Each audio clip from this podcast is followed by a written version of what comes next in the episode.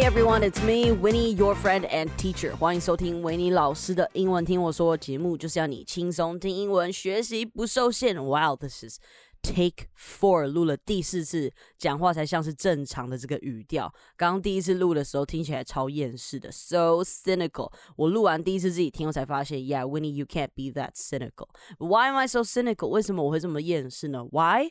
Why you ask? Well, because the world is full of annoying human beings. 因为这个世界有很多人有令人讨厌的特质。我们不能说我们讨厌这个人，我们需要有爱。但是呢，有些人就是有一些令人讨厌的特质。来哦，如果你今天是因为看到我们这个标题而点进来的话，Yo，you are in for a treat。好，为什么会用 in for a treat？You are in for a treat 这个 phrase 呢？因为这个这个 phrase 通常你要讲就知道哦，你一定会想听这个东西。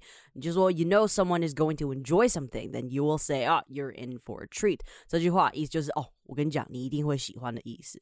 但我最近才恍然大悟，发现我以前多么厌世、多么黑暗、多么固执。Like I am, yes, I'm an annoying person. I know that, but I am not going to tell you how annoying I am. 我当然不会把我讨厌的特质告诉你啊。Why would I do that? And uh, you know，我非常非常的很多奇奇怪怪的一些呃很讨厌的特质啊。You know, the list goes on and on. The list 就是这个清单要写是写不完的。然后我也发现了我身边的。某些朋友原本向他们看齐的，但其实他们是很不好的影响。To a point that they bully me and I don't even see it. I choose to ignore the signs. Okay, to a point 到一个程度， 他们会 bully 我。You know, you know what bully is, right? And well, I mean, if at this point you don't know what bully means, you're gonna have to go back to elementary school. But just in case, if we have elementary school listeners, if you don't know the word, bully is bullying 是直接翻过来的。You know，有时候你明明就已经看到那些迹象，你就看到其实这个人好像真的是这样，有点不太 OK 哎。但是你选择不看，因为他是你的朋友。我跟你讲，这个时候这是很常发生的事情，就是因为你不会觉得自己的朋友有问题。 so you choose to ignore the signs, but really, no, you gotta kick them out. 因为你身边的朋友会决定你的未来. Seriously, they determine your future. Well, like not that you don't have a choice to not become uh, a person like your annoying friend is just 你朝夕跟他相处，他一定会对你有就是一定的影响啦，好不好？就是 they actually will determine your future, even though sometimes you would know to say no，但是大部分人是没有办法突破这个盲点的。OK，so、okay, 这些讨人厌的性格或是特质，我们叫它做 traits，T R A I T S，就是特质的意思。So if you see people who have these traits, I would say it's better to keep a distance。好，下面我们会讲一下 有一些不同的这些特质啊，就是 if you see people who have these traits，当这些人有他们特质的时候。I would say it's better to keep a distance. Keep a distance 就是保持距离。You don't have to dump them. 你当然不用就是说，哎，我我不跟你好了，因为你很不用。 你就是直接跟他们保持距离就好了。You could still go out as friends, but you gotta be careful with what they say and what they do, or the ideas and concepts that they put in your mind. 就是那些他们会把它灌输在你脑袋里面的那些想法。So, uh, well, I mean, yeah, you might have friends who have these traits, but you know, if you have these traits, uh, 如果是你个人的话, I, I don't know. You better do something about it. Okay, first off, I hate manipulative people. Manipulative 就是控制欲很强的人，或是他们就是喜欢控制人嘛，对不对？基本上他们所说的话、会做的事背后都有一个动机，There's a motive behind it。这种人聪明没错，但是他们聪明的动在歪脑筋上面。他们会说或是做，甚至灌输你一个概念，就是要让你帮他们做事情。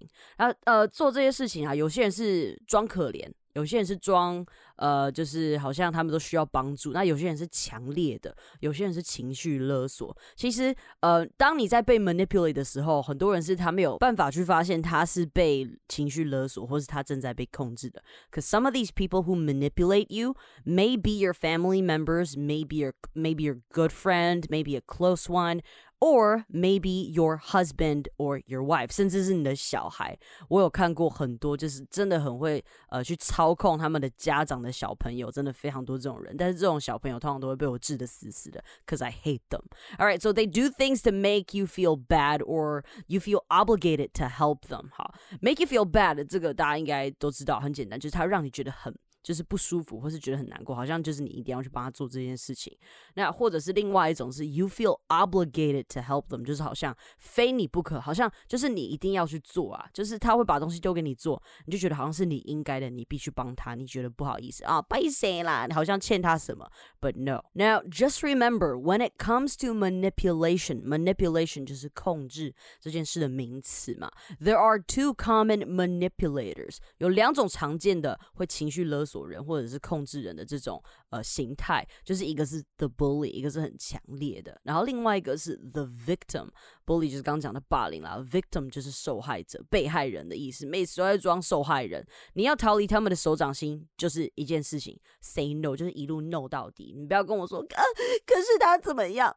我不帮他，他 Well I don't care, OK? Well you shouldn't care either，因为他们也不在乎你。还记得 Iris 在他的 Fuck It 人生哲学所说的话吗？没听过的话，这集听完你赶快去听。Alright, so back to what I was saying，就是他想干嘛，干你什么事？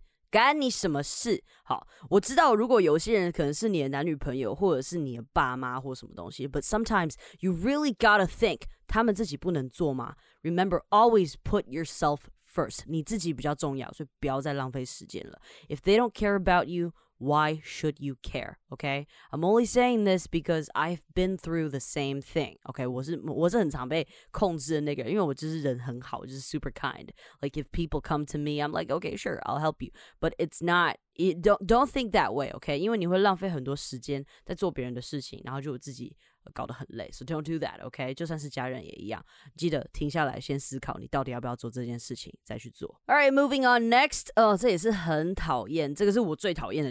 其实我最讨厌这种，I hate people who are unreliable. I hate unreliability in a person.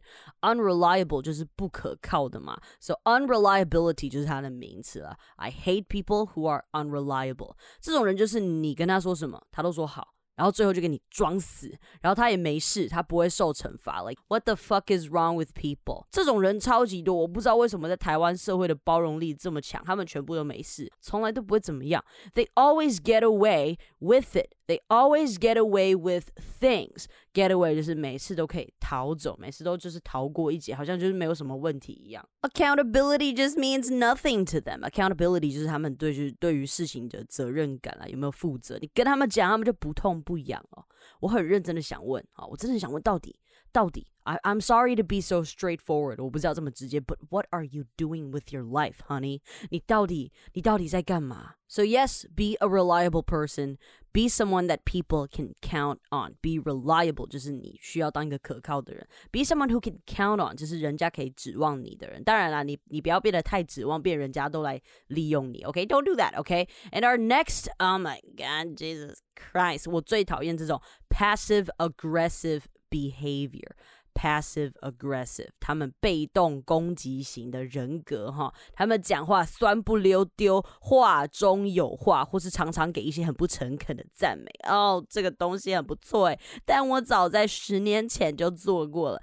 啊，我跟我男朋友的比你们好了啊，so 然后嘞，Yeah，we could look at this with people who are always complaining，其实跟这些人就是跟呃很喜欢抱怨的人也是可以一起看啊，不过两者比较不一样，就是我觉得你做。人可以真诚一点啊啊，就是 you don't have to always be like that. Sometimes you can just be nice. 你知道吗？我学到一个什么东西，就是你知道小鹿斑比里面有一只兔子叫 Thumper，好，就是那只灰色的兔子，然后脚打很快的。他说过一句很聪明的话，很诚恳的话。好，他说，如果你不会说话，那就不要说，学学 Thumper 好吗？就是你跟这种 passive aggressive 的人在一起，危险的地方是什么？他会一直 belittle you，他会一直让你觉得很渺小，会觉得你是不是好像真的不够好？因为他一直讲，一直讲，就是要讲说他自己比较好。Sometimes I just want to ask them, like, why you gotta be like this? 你为什么要这个样子呢 Can we just appreciate each other and let people do what they like? 我们可不可以就好好的尊重别人，让他们去做他们自己喜欢的 事？and like I said earlier, complaining, people who complain can also be put into this category. Uh, some people tend to complain too. They complain. Tend to 就是有什么样什么样的习惯，他们会去做哪些事情。Like they want things to improve, but they always complain. 他们希望事情可以变得更好，但是他们就是用抱怨的方式。And yeah, I am ashamed to say that yes, I used to be like this, and I know I was wrong doing this. OK，我以前也很喜欢抱怨，到后来就是觉得，you know, it's not gonna work, and you really should stop complaining and just stand up and get stuff done. 呃，很烦啦。I know that now. Everything you get in the end is your own decisions. 所有的东西，你做的任何事情，都是因为你做了什么什么决定，那每一个决定你都必须要去自己承担。这个时候，you gotta own it。own it 就是你要去自己承担。当你了解这个道理之后，you would stop complaining。 All right, and the next is attention seeker. Oh boy，这种极度没有安全感，然后需要人家一直给他注意力的人。 有点像我的狗，but OMG, they are a waste of time and energy, and they are often rude. 好，他们是 a waste of energy，他们就是浪费时间、浪费精力的人。Often rude, rude 就表示他们很常没有礼貌。They like to interrupt people in the middle of something，他们很喜欢打断别人，他们就是不喜欢别人，you know, get the attention 嘛，对不对？They interrupt, interrupt 就是打断。So yeah, I have a friend who's always like this, you know, and um, I I really don't like this. Like if some someone is speaking or doing something, let them finish.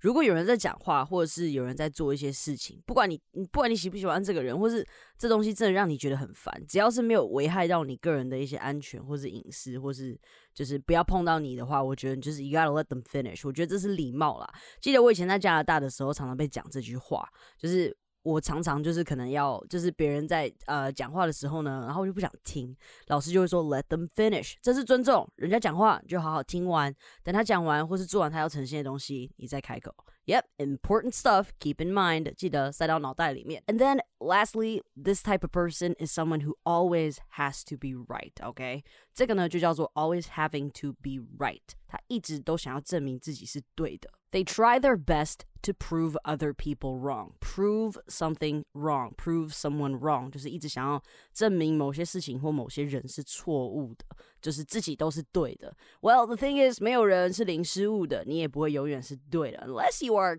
God，不然不可能。So chill out and listen to what other people gotta say. Let them be happy. Let yourself be happy. Just let go. All right，beeps 感谢今天的收听。好的节目要和好朋友分享，也别忘记到收听平台 Apple Podcast 给我信息评论哦，一起变更棒。